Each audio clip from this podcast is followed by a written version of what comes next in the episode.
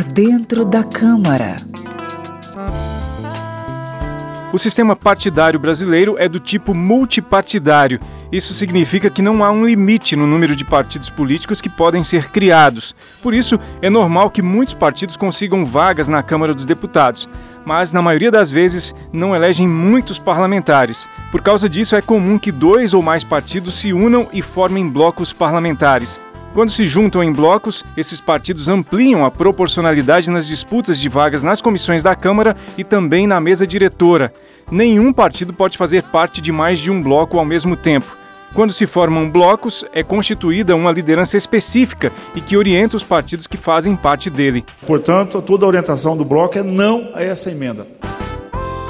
É prática também que depois das eleições para a mesa diretora e da distribuição das vagas nas comissões, esses blocos sejam desfeitos. Alguns, por outro lado, são mantidos por toda a legislatura.